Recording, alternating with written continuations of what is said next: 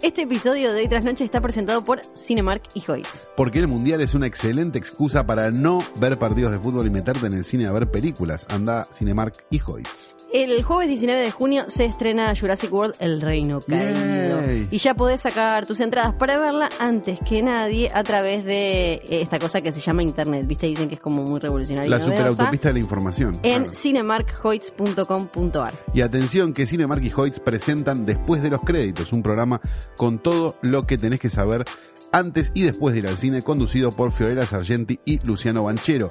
¿Quiénes son? Suscríbete, suscríbete, te lo digo yo porque estos pibes me caen un poco bien. a después de los créditos y mira todos los episodios en los canales de YouTube de Cinemark y Hoyts. ¿Son youtubers ellos? Sí, un poco. Bueno.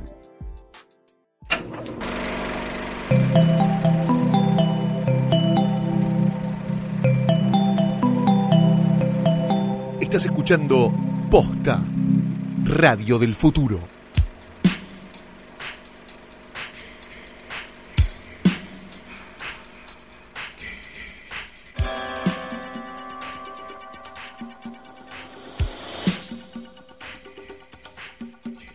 Buenos días, buenas tardes, buenas noches o cuando le estén dando play a esta cosa, este es un nuevo episodio de Hoy tras Noche. Mi nombre es el diputado Sotos, el que consultó el tema del bebito con una monjita.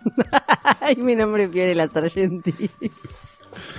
Y esto es Hoy tras Noche, ya lo dijimos varias Sí, veces. claro. Un Hoy tras Noche abortivo completamente. Sí, verde, verde, Viniendo verde. para acá vi una columna de gente por Santa Fe que estaba yendo a abortar, estaban todos Sí. yendo a abortar porque ahora que se puede. Es Van a ir a impresionante. abortar todos y lo Ya van a pagar están- con nuestro, la plata del FMI. Exacto, ya están haciendo cola, hay más fila para eh, abortar que para el early bird de el eh, posta offline, potus, topus y todo eso, no, es una cosa de locos. Sí, así que bueno, le decimos a la iglesia que se apure a inventar una promo porque si no, Claro. eh, ya se van a quedar sin nada. Es verdad, sí, bueno, pero, pero eh, tenemos... Un eh, capitulazo. Es una Sí, cosa... sin europeo, sin inglés. Tenemos un poco de todo, vamos a hacer un repaso por la cartelera.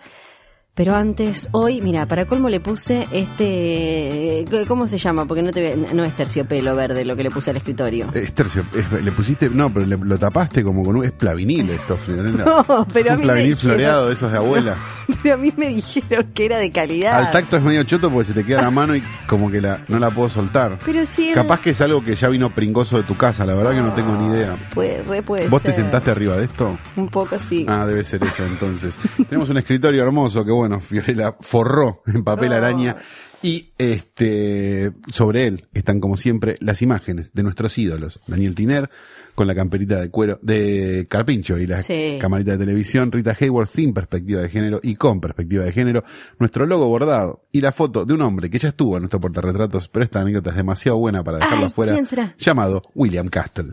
William Castle. ¿Se acuerdan que habíamos hablado muchas veces de los gimmicks de William Castle, el esqueleto de goma, el Tingler y un montón de cosas? Se nos había quedado afuera uno que es maravilloso porque es el gimmick que salió mal y que él arregló. Él o sea, él tiró la idea. Hizo un gimmick, le Falló salió mal y dijo, lo, volanteó. Perfecto. ¿sí? Hablamos de la película Homicidal de 1961. Sí. Psicosis es de 1960.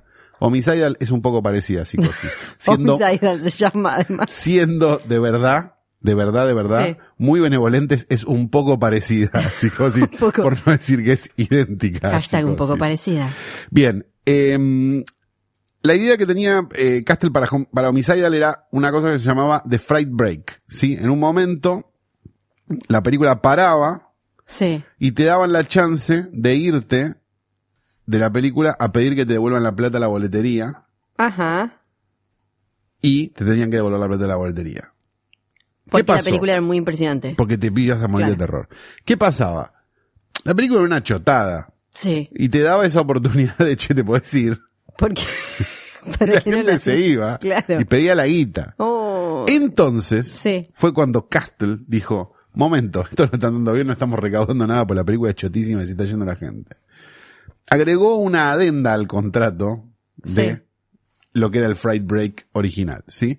Seguía sucediendo lo del Fright Break, la película paraba, te decían, che, mirá, si realmente, si, no si tenés eh, miedo, andá y pedí que te devuelvan la plata de la boletería. La gente se levantaba, iba a que le devolvieran la plata de la boletería y les ponían como condición tener que estar parado en un lugar que se llamaba el, la esquina de los cobardes, el Cowards Corner, No. que estaba todo marcado Sí. y que donde los que estaban entrando a ver la película te veían porque te habías cagado con el final. Sí. Con lo cual, William Castle logró no devolverle el dinero a nadie. No, igual estamos hablando de una época en la que el cine costaba cuánto. Nada. Nada, pero igual para ellos era plata, ¿no? claro, si como- ellos de eso hicieron un montón. Sí. De un montón de puchitos hicieron un montón de guita. William Castle, creo que esto ya se dijo, es eh, interpretado por John, John Waters John en Waters Fe- en Feud, la Exactamente. serie, y sí. ahí aparece con sus truquitos también. Exactamente, En así que es por eso que William Castle, uno de los mejores humanos que han habitado este planeta, me parece que sus invenciones son mucho más importantes que las de Elon Musk, ¿no? Que en definitiva Sí. inventó PayPal y todo lo demás. Eh. Bueno, el auto es un poco, pero después Es todo lo demás, viste que dice que tiene más predicciones que Carrió. Este, es por eso que William Castle está aquí en nuestro portarretratos una vez más.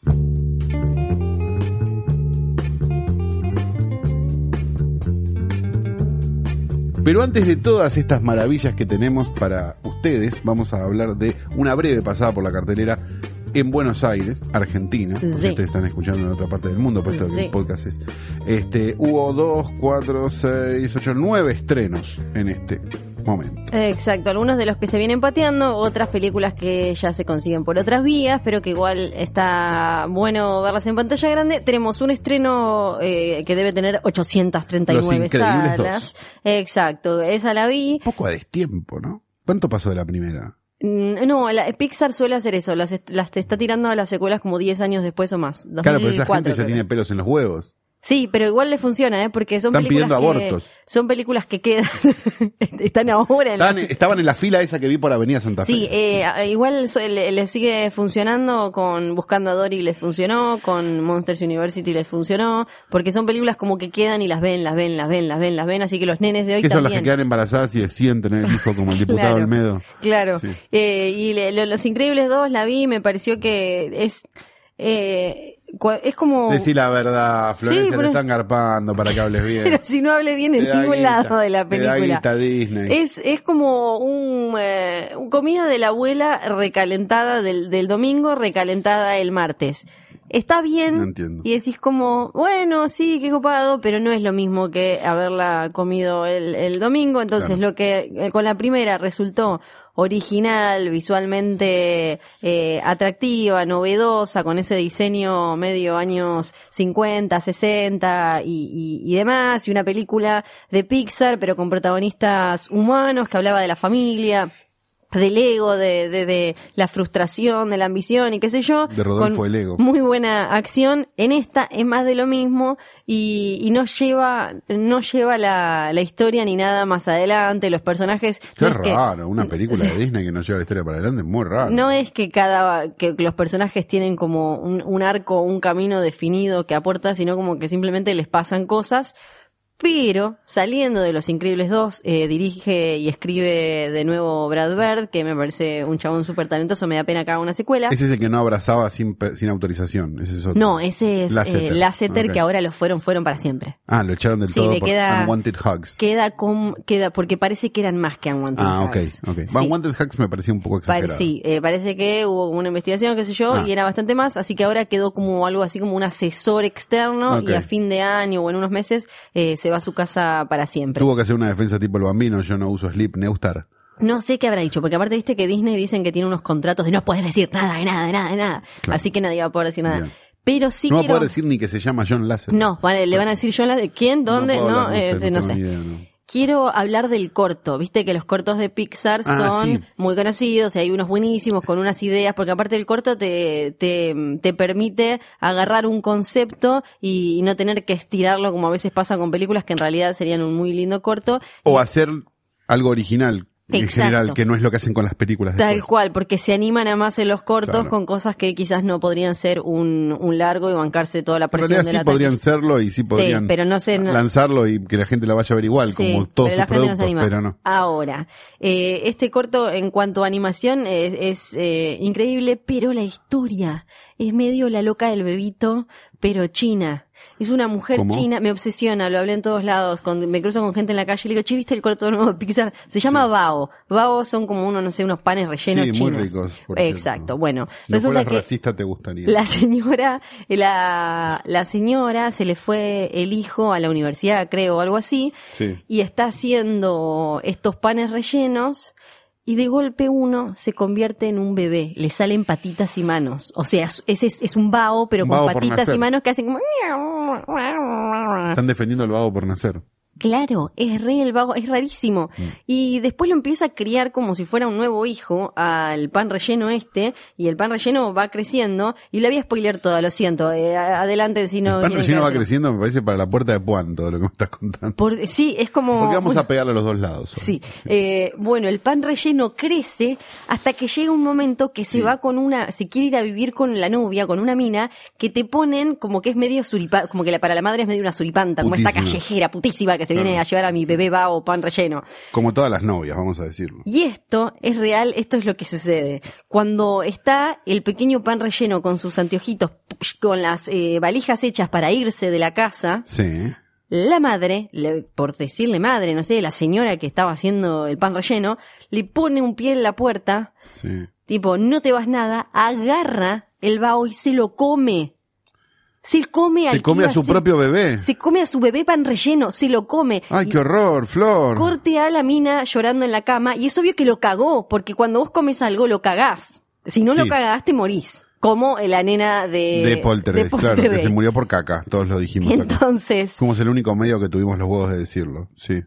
es un corto sobre una señora que flashea que un pan relleno es un bebé, se lo come y lo caga. Y después se pone triste porque, uy, puta, lo cagué. Y eh, al final termina que el hijo vuelve a visitarla y están todos con la novia del bao, del pan relleno, haciendo nuevos panes rellenos. Yo no sé ni qué pensar. No, Flor, no, no lo pude, no lo pude ingresar completamente lo que dijiste. Eh, me parece espectacular. Bueno, y para ver esa mierda hay que pagar entrada para la otra mierda, ¿no? Eh, sí, sí, Ah, exactamente. perfecto. Pero en la animación es muy linda y además es como medio creepy. Que eh, me- me- al final a mí me pareció más atractivo porque aunque sea sacude el avispero. Sí. eh, ah, porque además la, la mina que inventó la idea para el corto Sí. dijo que se le ocurrió Le mandaba porque fetitos de plástico en cajitas más o menos. Se, se le ocurrió cuando estaba armando las para la. Se le ocurrió cuando, eh, al pensar en esta idea de paternidad y maternidad, cuando tus hijos crecen y ya se independizan Sí. y vos querés cuidarlos, protegerlos y que no se vayan nunca de tu lado, entonces te los volverías a meter en el cuerpo. Hasta donde tengo entendido que te metas un hijo en el cuerpo después de cierta edad es incesto. Sí, claro. Ok.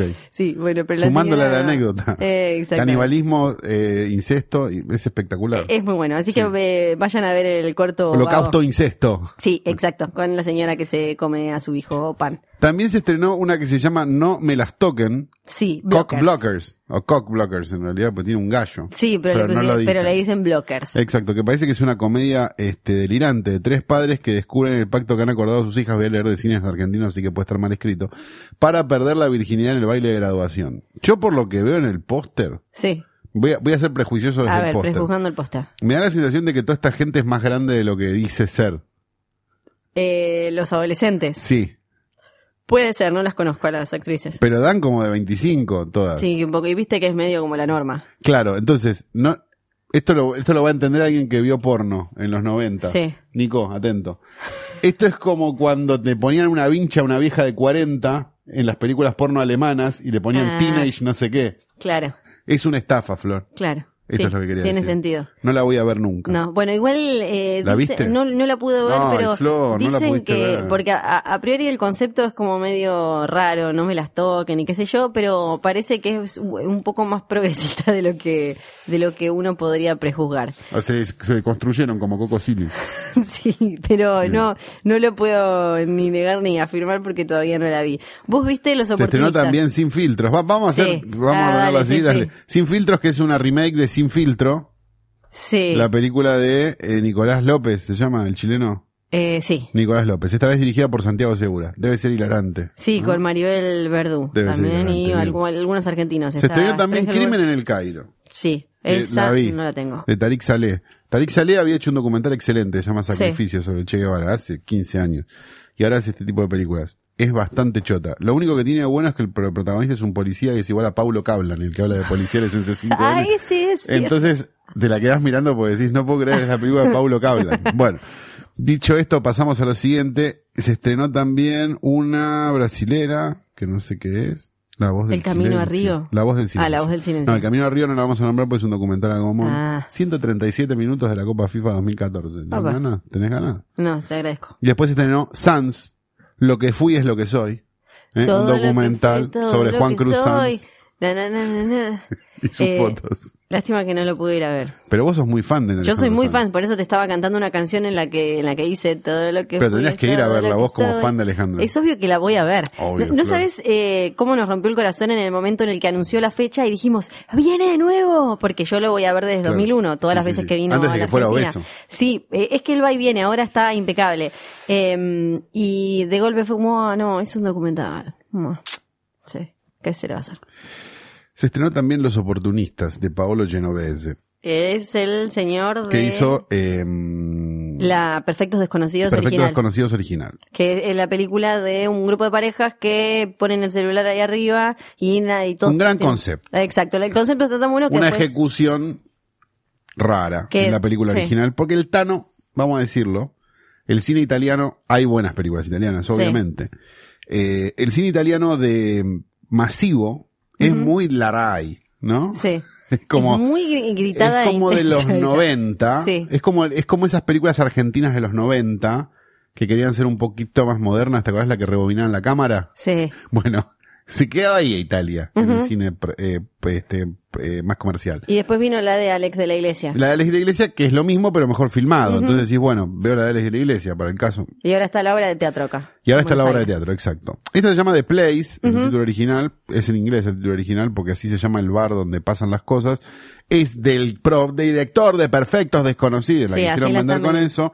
Y es en realidad una rime, una hechura de película, en realidad, de una serie yankee, que se llama The Booth at the End. Sí, Que cuenta la historia de una especie de facilitador que está siempre en una mesa a un bar y va gente y le pide que le haga un favor y que qué sé yo. La película es básicamente cadena de favores, sí. pero con cosas que parecen que son más turbias. Ah, ¿sí? ok. ¿Qué, qué es lo que el tipo quiere? Yo necesito esto, bueno, pero para esto vos tenés que matar a Sí. este. Y manda a otro a salvar a este que, que mandaron a matar y hace como toda una cadena. Sí. En sí la película es interesante porque, porque, claro, pasa todo en la mesa de un bar. Sí. Que pase todo en la mesa de un bar también hace que en un momento se vuelva un toque Sí. repetitiva y un toque, bueno, ahora viene la vieja, ahora viene tal otro. Son varios casos que van pasando. Claro, eso es, ah, puede ser eh, resultar interesante si está bien, bien filmado. Puede ser resultar interesante si es en el teatro. Claro, también. Es lo que no pasa en esta película, que dura una hora 45, tiene una iluminación que parece perdido por perdido Sí. y tiene una música que no entendés por qué está ahí. Porque- Tiene una música como sí. emocionante de teclado, medio Lerner. Sí. Y vos decís, no sé si es un tema cultural, no sé cuál es el problema. La película, sinceramente, si les gustó Perfectos Desconocidos, no la vayan a ver, porque lo único que hace es confirmar todos los rumores chotos que tenían las otras. ¿Sí? O sea, como, como Ok. decir, che, esta película está bien porque el guion es bueno, pero la verdad que estéticamente es un espanto, la música es un espanto. Bueno, esta es todo lo mismo, pero con el guion ni siquiera que sea, con el guion ni siquiera tan interesante. Así que les diría que eviten fuerte los oportunistas o de plays o como quieran llamarla, porque es sinceramente un aborto de la naturaleza. Ok, besito grande para ella. Deberíamos habernos dado cuenta viendo los pósters de las películas anteriores de Genovese, ¿no? Dicho sea de paso. ¿Por qué? ¿Cómo son? Mira qué No le presté atención. A ver, muestro. vamos a describirlo. Ah, son horribles. Sí, son ¿Y tipo este? papá es un ídolo. Sí, sí, re. Aparte muy súper genéricos y como que ni, ni siquiera se gastaron en, en dárselo a un diseñador real. Pero da la sensación de que hace siempre lo mismo. Hace una película donde hay cinco actores y les pasan cosas, porque todos los pósters son iguales, con lo cual Pablo Genovese quizás lo tuyo sea el teatro y no la, ¿no? Ni no las películas. Ay, qué picante. No, pero digo de verdad. Sí, sí, sí, Está sí. haciendo obra de teatro todo el tiempo. Sí, y igual em, el Perfectos Desconocidos Tenía, no, era muy obra de teatro, sí. Era re obra de teatro Sí. y era y era como fea, era fea estéticamente, fea los colores eran feos, era todo El arte también. todo era iluminado, Sí. no había nada, no hay una puta sombra en toda la película, está iluminado como un como un capítulo de polka. Sí. O sea, no no no está digo, uno va al cine a ver algo más que un capítulo de polka. Si está en un capítulo de polka la vas a ver en tu casa. Dicho sea de paso, este, The Place o este, Los Oportunistas, Los Oportunistas. está re en los torrents, negro. Re en los torrents.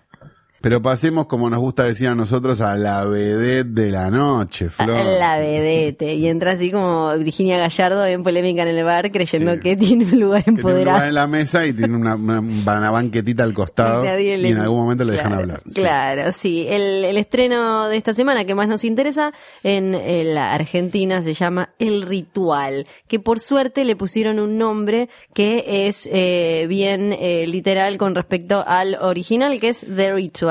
Vos la recomendaste, pasó por el... Pasó por el videoclub. por una cuestión de enojo y yo sigo enojado por lo mismo, que Sí. es, esta película la compró Netflix Estados Unidos Sí. y la pasó Netflix Estados Unidos en febrero de este año.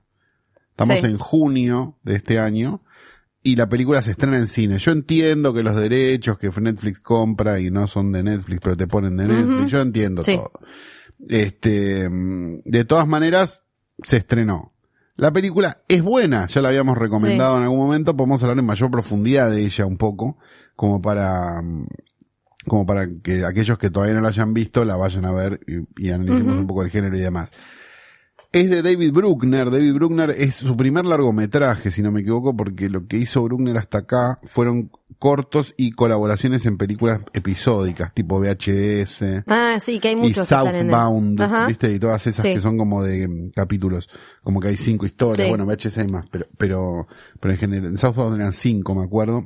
Y esta es su primera película como director. Eh, la verdad que está bien, es interesante porque creo que ahí habíamos, habíamos hablado cuando hablamos de Hereditary la semana pasada, y probablemente sigamos hablando de Hereditary porque no puedo entenderle el nivel de estupidez que tiene la gente. Así que probablemente hagamos un capítulo entero claro. riéndonos de los idiotas que no entendieron Hereditary, pero va a ser después. Este, mm, The Ritual tiene, me parece esa, esa noción de película para adultos, película de terror Sí. para adultos, porque lo que trata son temas bastante adultos en el fondo. Es como una Blair Witch Project para grandes. Como la última, Blair Witch Project pienso sobre todo que ya no tenía ni siquiera como esa cosita original, pero para grandes. Exactamente, y tiene también como, como temas que a lo mejor son distintos a los temas habituales de una película de terror, a pesar de que termina siendo una película de terror. Porque Exacto. no deja de ser una película sobre la amistad, sobre la culpa, sobre un montón de cosas, puesta en una película de terror. Sí. Pero digamos, el motor y, la- y los conflictos interpersonajes e interpersonales que tiene la película, me parece que tiene mucho más que ver con, con un dramón, Sí. que con, que con efectivamente una película de terror. El- Digamos, el, el- obviamente el terror es parte del conflicto y demás, porque hace que los personajes reaccionen de determinada manera frente a determinadas cosas, pero en realidad en la mochila con la que vienen, no es un chiste, Sí. porque digamos, son este mochileros ellos, este ayuda mucho a que mm, a que las cosas avancen de otra forma y tengan como un grado de adultez más interesante. Tenemos este grupo de amigos que de grandes armaban viajes para reencontrarse constantemente y de golpe les sucede una tragedia Exacto. que involucra además eh, decisiones. Se eh, puede contar eso, son los primeros ¿las cinco minutos de la película. Sí, bueno, contemos. Podríamos de hecho spoilear toda la película. Sí, es verdad, pueden parar y, pueden bueno, parar y es verdad, sí, contala. Eh, un grupo de amigos se junta, no Sí. sé qué, empieza a planear un viaje, una serie de cosas, no sé qué, no sé cuánto, terminan yendo a comprar escabio a un lugar, entran, en el que están robando, ellos no se dan cuenta, uno se esconde, el otro no se esconde, uno termina muerto y el otro se salva. A partir de ahí deciden hacer el viaje que el amigo muerto había dicho para homenajearlo sí. y no sé qué. Que era hacer trekking a. trekking en la frontera entre Suecia y Noruega, en unos bosques, no sé qué, no sé cuánto. Obviamente, siendo esto una película de terror, deciden, a uno se le dobla un pie, no sé, tienen un problema, entonces dicen, no, no puedo seguir subiendo, no sé qué, bueno, volvamos, pero mira, si volvemos por acá es más corto. Ajá. Y los que vimos películas de terror sabemos que por ahí no es más, es más corto, corto. Porque hay un problema. Empiezan a explorar el bosque, medio que no se pierden, pero empiezan como a, empiezan como a, encontrarse en una situación un poco más agreste de la que esperaban y descubren, de empiezan a hacer una serie de descubrimientos, esto no lo vamos a spoilear, de cosas que tienen que ver con algo no humano que está sucediendo ahí adentro. Pero mientras tanto está ese caldo de cultivo que es la, la culpa que siente ese que estaba comprando escabio con el muerto. y las cosas que no le dicen los otros que piensan de él. Exacto, porque imagínate que de golpe matan a uno y el otro estaba ahí y hiciste algo, no hiciste nada, ¿por qué no hiciste nada? ¿Por qué vos te salvaste y el otro no? Y ese tipo de cosas. Exacto, todo eso que es de lo más interesante de, de la película. Igual me parece que em, es eh, la, la- la película el- tiene un montón de cosas eh, súper eh, fuertes en, en el sentido de buenas. Cómo, cómo usa el bosque, para empezar, Sí. que además no es, no es casualidad que hayan usado ese bosque, ese lugar, está buenísimo, eh, eh, pero también una vez que aparece lo que aparece, arre que ya no quería spoilear nada, cuando aparece una criatura, Arre, dice, tiene 40 años. Tenés 40 años. pero ahora los viejos podemos decir, ¿no? No sé, me parece que es de otra generación. Ay, ¿no? bueno, pero yo decía arre cuando era chica. Ahora, vos eras fan de Gasabril y bailabas Flogger, ¿no? No, pero el ¿Bailabas arre, Yel? pero el arre es del 98. ¿Ves desde los Floggers eso? No, el arre lo decíamos arre. ¿Qué edad tiene Cumbia ahora? ¿Y 26? Bueno, ¿y vos? No. No, yo bueno. no, pero el arre era de antes. Bueno, no importa, no voy a decir. paz sé que me voy a, no lo voy a decir acá, pero voy a seguir manteniendo la bandera del arre. Bien. Eh, bien en alto. Van a votar a favor de la legalización Bueno. de la re. Me parece que el, el, dis- la- el, el diseño de lo que aparece Es espectacular. Muy, muy bueno, que es algo que en general ahora suele ser bastante trucho y uno de los puntos más flojos de las películas de terror, la, la creatividad, la, creatividad de la criatura, el diseño. Porque veces- además, siendo una película de bajo presupuesto, no es una película carísima, Sí. con lo cual siempre el monstruo, lo que quiera, como quieras verlo, es este bastante, bastante extraño. Me gusta mucho de la película, sobre todo, como cierta capacidad de reinventarse dentro de la película, porque cuando uno piensa que Sí. es una de perdidos en el bosque frente a, no sé, un animal salvaje, digo, que en general viste que, que el- ahora Sí. vamos a hablar un poco del, del, del forest horror, digamos, Sí. pero, pero, mm, como esa noción de, de bueno, sucumben ante los elementos, ¿no? Viste que, que- que es medio Sí. eso. Como que a uno le pasa algo y a partir de ahí, no sé, aparece un lobo, un, eh, un oso, un algo que, que no sé qué. Sí, Pensamos que es eso, después nos damos cuenta que es otra cosa, después pensamos que es otra cosa y cuando llegamos a la conclusión, o por lo menos a, al, al arribo final, a esa última media hora de la película, descubrimos que es, es medio una, es como un intergénero, ¿no? Sí. Porque digo, tiene, tiene cosas del terror de bosque, pero tiene cosas como de, de un terror más ocultista por un lado y por otro lado como un terror más de secta. sí, tiene, que tiene, tiene como, como varias cosas dando vueltas que, que la, para mí la convierten en algo muy, muy interesante. A pesar de que a lo mejor tiene sus cosas y quizás las resoluciones o quizás las cosas son como medio, eh, que por momentos decís, bueno, qué rápido te sacaste todo encima. Sí, es una película muy interesante, tensa y un montón de cosas. Si no les gustó La Bruja y no les gustó Hereditary, abórtense. igual. Ahora se puede. Además, también me parece que tiene las cosas que les empiezan a pasar a ellos, también son frescas para este, Sí, este claro. como Sí, subgénero. claro. Están, están buenas y cuando se empieza a poner gore la película también, que en general eh, ahí es donde patinan un poco más y caen más en el lugar común. Sí, o se cagan un poco, ¿no? Sí, También, como, como- no, no, tanta sangre, no, no. Está, bien, es sangrienta la película, tiene cosas como lo suficiente. Y me parece que, que sostiene tanto tiempo la, mm, la noción de que no sabemos muy bien qué es lo que ataca, Sí, que ayuda a que le- cuando ataca y cuando se ve efectivamente esté bueno, porque no lo tuvieron que hacer mil veces, Sí. sino una. Y también hay muchos momentos de día, que es algo que estas películas eh, evitan bastante o, o iluminados, digamos, y están muy bien manejados. Y tiene dos cosas que a mí me llamaron mucho la atención. La primera es como la utilización de determinados recursos para asustarte con boludeces.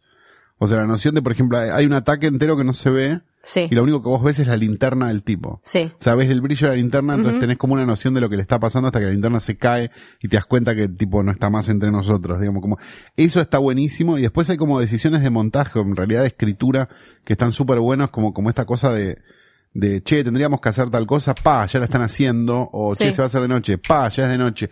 O sea, hay como, como cosas que en otras películas hubieran tardado mucho tiempo como en explicarte o en ir a un plano que hace no sé qué, no, cosas, no, Sí. no, no explica nada, va para adelante, y eso me parece que le suma también a, a- a- a- al ritmo y a, la, y, a la, y a la forma de contar que la hace un poco más nueva que otras. Sí, o sea que aprobamos de el ritual. Aprobamos el ritual, una película de horror de bosques que es algo, Sí. es un género que a nosotros por lo menos nos gusta mucho. A mí me gusta mucho el terror de bosque desde que de chica vi una película que después entendí que estaba protagonizada por una Betty Davis eh, viejecita que se llama en inglés The Watcher in the Woods, Sí. es del 80, eh, es de las de Disney live action que en esa época eran, eh, tenía como una, una ala un poco más oscura Sí. y tenía algunas así como medio eh, de terror. Y me acuerdo que me encantaba y no ni siquiera sabía ni quién era ni nada que era como eh, y también había un bosque unas hermanas cosas raras que empezaban eh, a, a pasar relacionadas con una piba que había desaparecido 30 años antes eh, y la, la película tuvo un montón de quilombos y qué sé yo pero ahora se consigue fácil y creo que fue revalorada. Pero desde ahí fue cuando como ay aparte siendo de Ushuaia era como ay ya eso es como mi casa y todo da miedo Si tuviéramos que trazar una línea histórica, Sí. va- primero vamos a las obviedades, ¿no? A ver, sí, Martes favor. 13, Sí. eh, Diabólico, eh, qué sé yo, La Bruja, ¿no? Sí. También. Eh, pasan en bosques. Pumpkinhead, si querés. sí pasan en bosques. Bueno, Deliverance. Eh, No, bueno, no eso es te iba a de decir, pero, si tenemos que trazar, y lo es un poco, Sí, me parece. eh, Deliverance es como el primer gran, este, cosa terrible que pasa, la primera gran cosa terrible que pasa en un bosque, me parece, 1972. Y después la otra que también es súper importante es Long Weekend de Colin Eggleston, la película australiana, que lo que hace es un poco lanzar esa idea de horror australiano que sigue hasta nuestros días, ¿no? Porque si uno ve, también que el horror australiano se corrió un poco para el desierto, ¿no? Con películas Sí. como Wolf Creek y qué sé yo. Este, de todas maneras, como, como el puntapié inicial para todo eso es Long Weekend, así que, Que si también no la vieron, es, un- ecoterror. Ecoterror. Porque la otra vez que habíamos hablado de taglines tiene un- una gran frase de venta que es su crimen era contra la naturaleza y la naturaleza los halló culpables. Es espectacular. Nos Es gusta mucho cuando se venga la naturaleza. Esperemos Sí. que lo haga pronto con el diputado Almedo. sí, Este- sería hermoso. Bueno, y le- lo que tiene Evil Dead es que llevó más allá con esta cosa que, que, que quería hacer Sam Raimi medio como de homenajear al género y reírse y algo así, el terror de, de bosques lo llevó más allá con el Exacto. bosque directamente violándote. Exacto, sí, o sea, no puede- es como te- árbol, claro, sí. no te coge a un tipo, Te coge un árbol. El árbol. ¿Sabes qué? Ahora te va a coger el árbol. Sí, así que nada, por siempre Sam Raimi en nuestros corazones, no por Sí. los Spider-Man, pero sí por todas las demás. Bueno, el, el otro día no había visto nunca eh, Eden Lake. Es bárbara, Sí, no la había visto y también un poco entra ahí. Es una Re pareja- buena onda. Sí, es muy para arriba. Sí, es una linda película, buena onda. es una pareja que Si no la vieron, se las recomendamos. Veanla Sí, con es de la Abu. 2008 Sí. y está em, eh, Fassbender eh, cuando todavía no era muy conocido. Son un matrimonio, así como no, un matrimonio en una pareja joven que se va a, eh, A hacer un camping al costado de un lago, Sí. muy lindo, todo muy paradisíaco, y aparecen unos pibitos medio molestos, los quieren poner en vereda y se pudre todo, pero mal, chabón. Exacto, y es como un parque nacional o algo así muy grande y eh, también pertenece como una especie de rama de, de películas que salieron hace unos años que le llaman Broken England porque estos pibitos vienen a ser como eh, como si los agarraran acá que también tiene allá había todo un debate en, en el Reino Unido porque a ver si no eran un toque clasistas porque los pibitos claramente son como si fueran acá uno, unos pibes chorros Claro. o algo así como Violencia en el bosque ATR, diría Martín. Sicioli. Sí. Exacto, los pibes tienen eso y, y, y está muy bien la película igual. Sí, está Me buenísimo. gusta mucho. Sí, es una gran película de terror. Y entra un poco también. Y The Blair Witch Project es como la que le quedó al gran público de, de película del bosque. Y quizás hizo que no volvieran a las películas del bosque, ¿no? No, y, y además eh, me, me da mucha pena como, me- no me acuerdo si acá lo llegamos a comentar, en la nueva versión de The Blair Witch Project que dirigida por Wingard, Sí.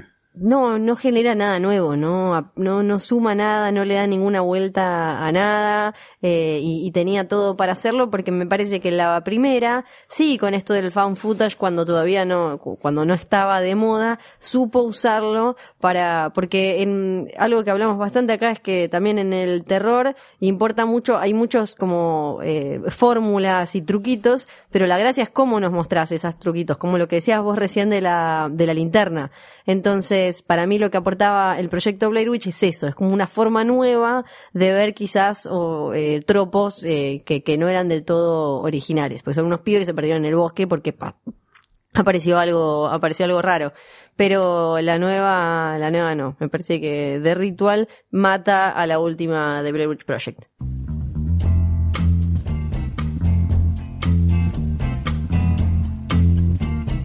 Desde la tierra del frío, las relaciones intermatrimoniales y los días largos o las noches largas, llega la séptima u octava fueguina más empoderada sobre la faz de la tierra, Fiore la Sargenti. ¡Yay! ¿Y sabes qué te faltó decir? Bravo, yay. Tierra del Fuego, la provincia cuyos cinco diputados votaron a favor del aborto legal, seguro y gratuito. Aplausos, aplausos. Yeah. Mucho más que Catamarca, sí. ¿Viste? ¿Viste? claro. Sí, el, el- el futuro es el sur. Hoy. Pues los en- de Catamarca no votaron a favor porque dijeron, este hijo que tuve con mi hermano me lo van a sacar. Hoy en el, en el Feministas eran las de antes, este lugar Perdón, no dormí que- para ver el debate. No, está perfecto, poco- está perfecto. Sí. Eh, este espacio en el que eh, hablamos de mujeres que se tuvieron que bancar un montón de cosas para que hoy podamos salir a las calles y pintarlas de verde y violeta y todas esas cosas. No, después limpien, porque la verdad, qué feo que quedó todo escrito. todo Escribieron un patrullero. No, ay, hay que tener cuidado con eso. Hoy es un, eh, es un episodio, es un especial comunitario, Mm, porque eh, vamos a hablar de muchas mujeres. Ay. Vamos a hablar del colectivo femenino del Hollywood clásico.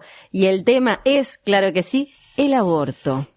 Porque la- las eh, heroínas de este, de este capítulo son muchas, porque el, el aborto en aquella época, en las eh, décadas de em, el Hollywood clásico, el Hollywood de oro, de grandes estudios y demás, funcionaba como, eh, dijeron algunas actrices eh, años después, como anticonceptivo. Pero no porque ellas lo eligieran, me parece que es una forma muy eh, clara y fácil de ver cómo el, el, el aborto siempre habló de el poder patriarcal, económico y político ejercido sobre los cuerpos de las mujeres y, y que eh, abortar no siempre significa una decisión de, de la mujer eh, porque el, este, el patriarcado se encargó de que no fuera de esa manera. Dale, metele que empieza polémica en el bar. ¿Por qué se, por qué se usaba como un, método, como un método anticonceptivo? Porque era una época en la que no, el- los profilácticos no, no andaban dando vueltas No, por ahí, no se sabía común. muy poco, eh, no, no había muchas herramientas para cuidarse y demás. No, y había aparte, digamos, después vino el SIDA, ¿no? Que fue como eh, ahí fue como, bastante ah, devastador y empezaron a dar bola, pero antes de eso había unas venerias dando vueltas, viejo. Sí.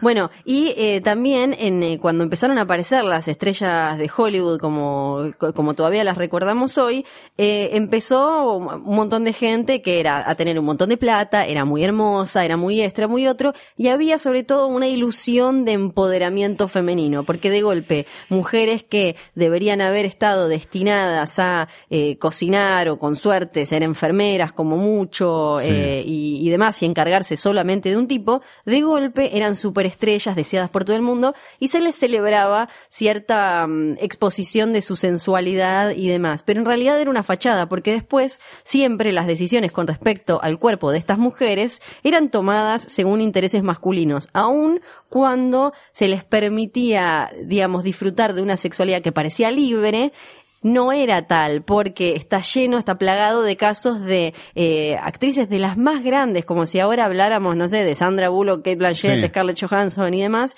que tenían romances o con sus directores o con el guionista, con el... Con el guionista nunca. No, cu- cuando lo dije dije nunca. con el guionista nunca. Nunca.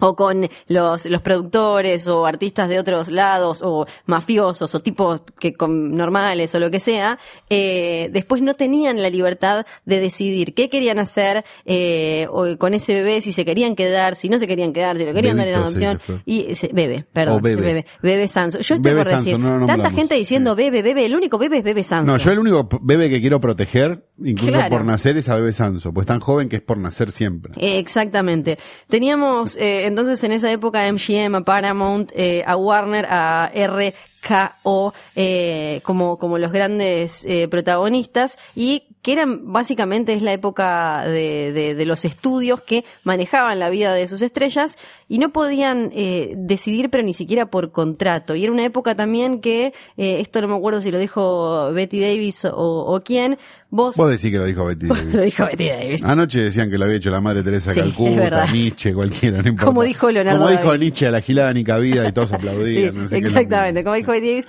vos eh, tenías que jugar como hombre y si eras mujer, que no se te notara mucho a la hora de tomar decisiones ni, ni nada. Y, y los cuerpos de las mujeres eran las herramientas de estos tipos para hacer un montón de trabajo. Entonces, las decisiones que ellas toma, que ellas podían tomar sobre su cuerpo eran casi nulas, porque básicamente eran como eh, un caballo de carreras ahora para eh, estos tipos. Y claro, los hombres la tenían un poco más fácil porque iban, se acostaban con cualquier mina y no se llevaban el bebé, el, el feto, el embrión Bebito.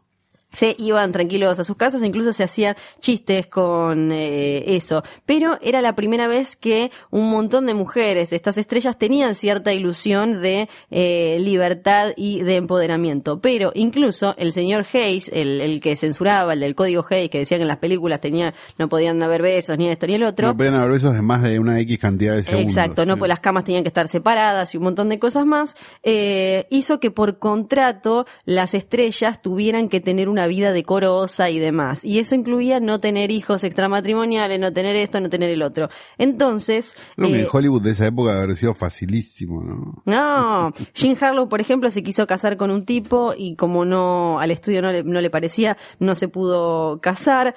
Eh, básicamente los que decidían cuándo las mujeres tenían una relación, un hijo o lo que sea, eran los estudios, los tipos como, por ejemplo, Louis D. Mayer, que eh, lo que agarraba era decirle a un fixer, como se ve en eh, Salve César, deshacete del problema y se llevaban a la mujer a algún lado. Pero hay historias, eh, hay tremendas, hay algunas donde uno puede pensar que la mujer tenía un poco más de, de decisión, que sé yo, pienso en John Crawford, que estaba todavía casada con Douglas Fairbanks Jr., pero tuvo un eh, affair con Clark Gable y eh, decidió abortarlo para no, no tener ese bebé. Pero, por ejemplo, Betty Davis, ahora sí, en 1932, antes de la actuación que le dio su primera nominación al Oscar, había quedado embarazada. Entonces lo que ella dijo años después es, yo aborté porque si yo que tenía ese bebé no podía actuar en esa película. Y esa película es la que después me dio esa nominación y me dio todo lo que vino después.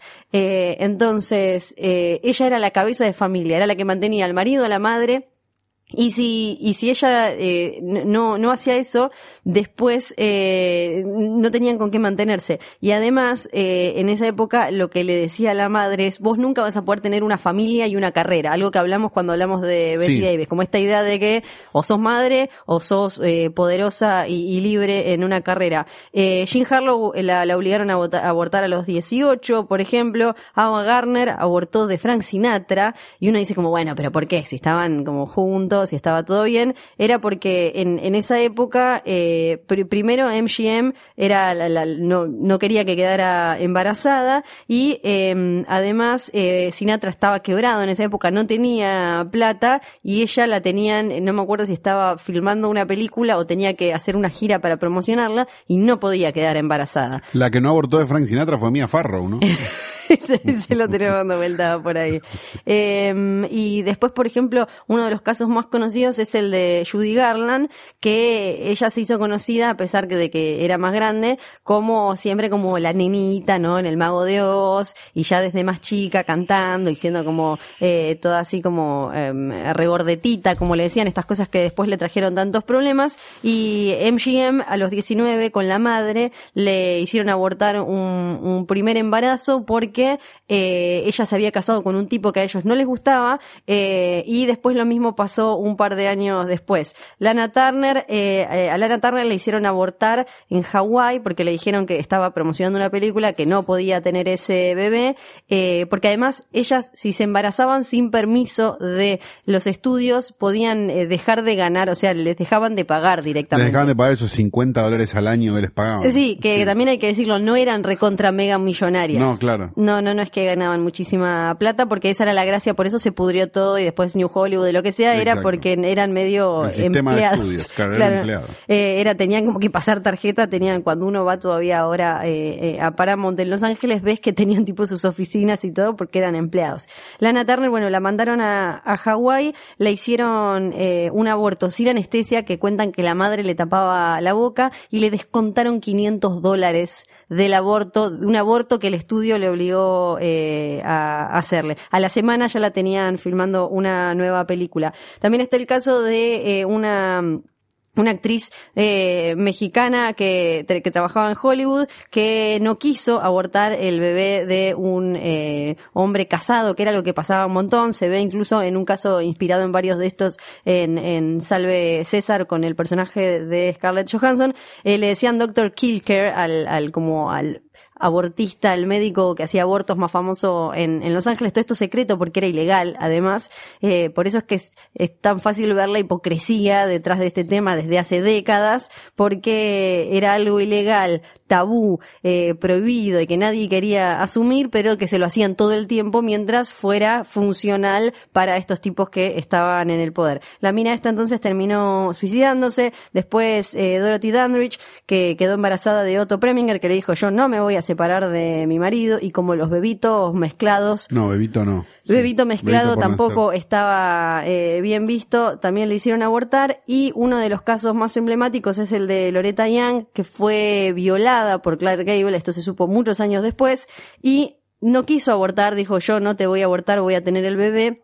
Lo dio en adopción y después la volvió a, adoptar, diciendo como que había adoptado una nena. Esto es lo que le hacen al personaje de Scarlett Johansson en eh, la película. Este truquito como para, porque todo el tiempo les hacían estos trucos de eh, se fue a hacerse un, a un spa en no sé dónde y en realidad o iban a tener un pibe o iban a tener un aborto eh, y, y ella pudo decidir sobre su cuerpo y se quedó con ese bebé. Años después eh, se supo que era una violación. Así que por eso, en esta semana en la que el aborto legal, seguro y gratuito obtuvo media sanción en eh, la Argentina, el recuerdo es para todas esas mujeres que se bancaron no poder decidir sobre sus propios cuerpos.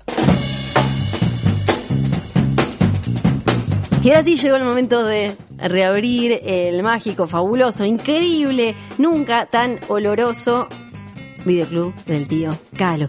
Bueno, no pude la- airear, estuvo cerrado el- toda la Sí. semana, abrimos los fines de semana nada más. Bueno. Dormí acá, Ah, con razón. sí, tiene Pero- ese olor a sudor. Sí. Viste que no tengo ventilación acá, tengo que abrir la puerta. Yo te iba a decir lo que voy a dejar un- abierto, mirá si me roban la copia sí. de... Hay un poco de olorcito de chivo de culo. Sí, Pero no de, de, de- de la raya, sino del cachetito. el sí, que queda puedo como- decir la verdad, Sí. no hay baño acá. Que hay botellitas, ¿vale? Tengo que ir a la galería al lado y viste que Ah, el fin de semana claro. cierra. Ahora Así sí. que bueno, hice lo que pude. Hola, bienvenidos a mi videoclub. Hola, Nico. Bien, Ay, Nico, es no. re comunicativo, Sí. Nico. Eh, tenemos una recomendación triple en realidad. Apa. Ah, no la esperaban. esta, No, ¿no? mirá qué truquito. Porque en realidad voy a hablar de una película de ahora que me lleva a hablar de una película de antes que me lleva a hablar de otra película de antes. ¿Ok? A Star is Born. Exacto. No. No, digo que no, en gustos de travesti, por favor. Vamos a hablar de la película nueva de Riwei, eh, Riwei Kitamura. Riwei Kitamura es el director, es un director eh, japonés, si no me equivoco, sí, japonés, que dirigió Versus, Asumi, una de Godzilla y dirigió The Midnight Meat Train, que no sé si Ah, la vieron, No, pero es una película de terror en un subte bastante interesante. Versus también es interesante, Asumi también es interesante.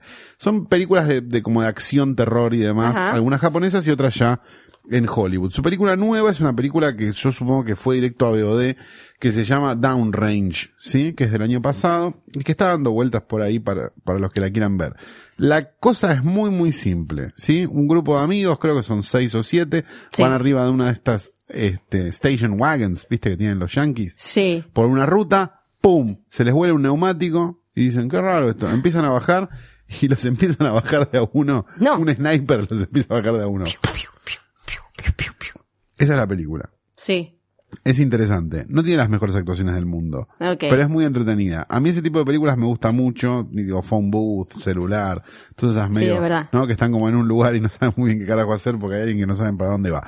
¿Por qué digo que voy a recomendar este y voy a recomendar dos más? Porque esta película nos lleva a hablar directamente de Targets o Míralos morir. Sí. Una película de Peter Bogdanovich donde este, un, un actor decadente, Boris Karloff, en, creo que su último papel, este, visita un autocine con tanta mala suerte que aparece un loco que empieza a, a disparar a todo lo que, a lo que aparece un ex veterano de Vietnam.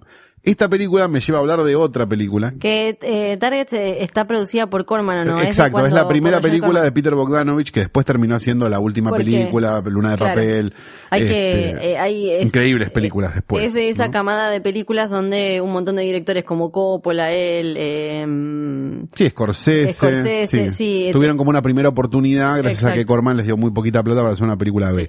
Esta es una película B que está hecha demasiado bien. este, y vale muchísimo la pena. Es de 1968 y se llama Targets.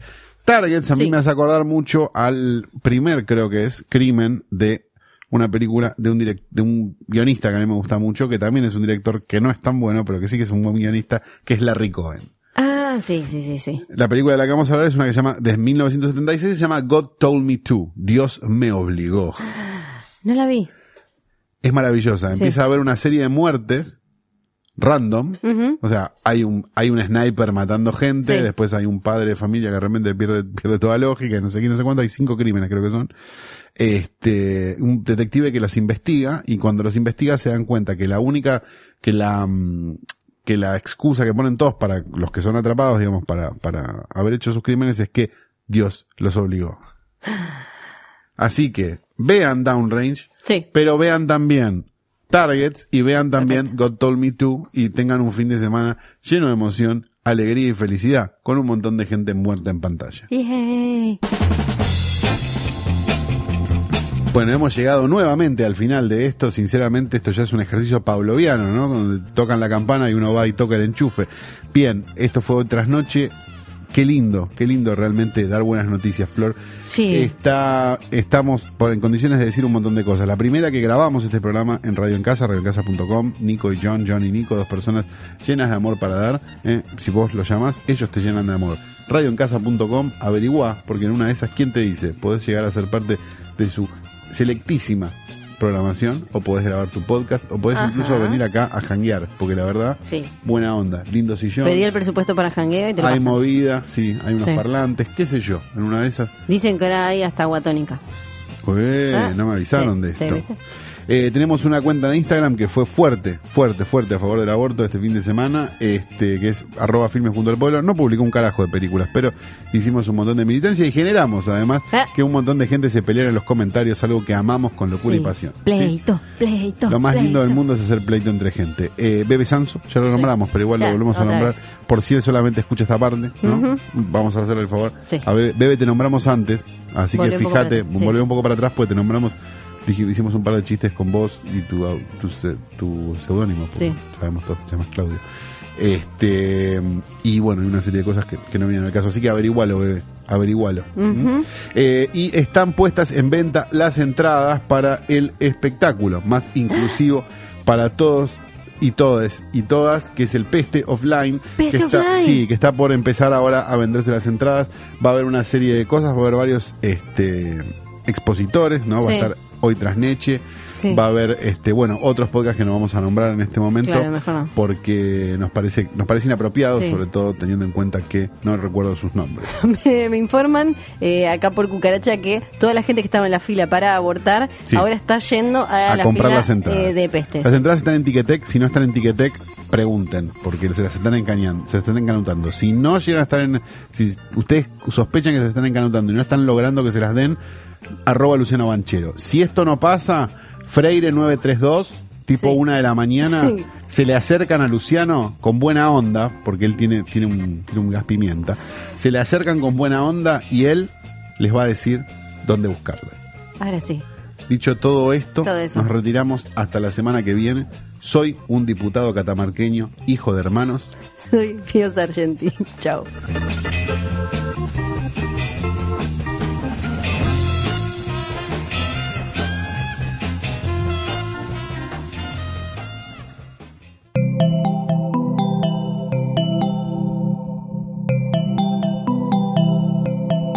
Estás escuchando Posta, Radio del Futuro.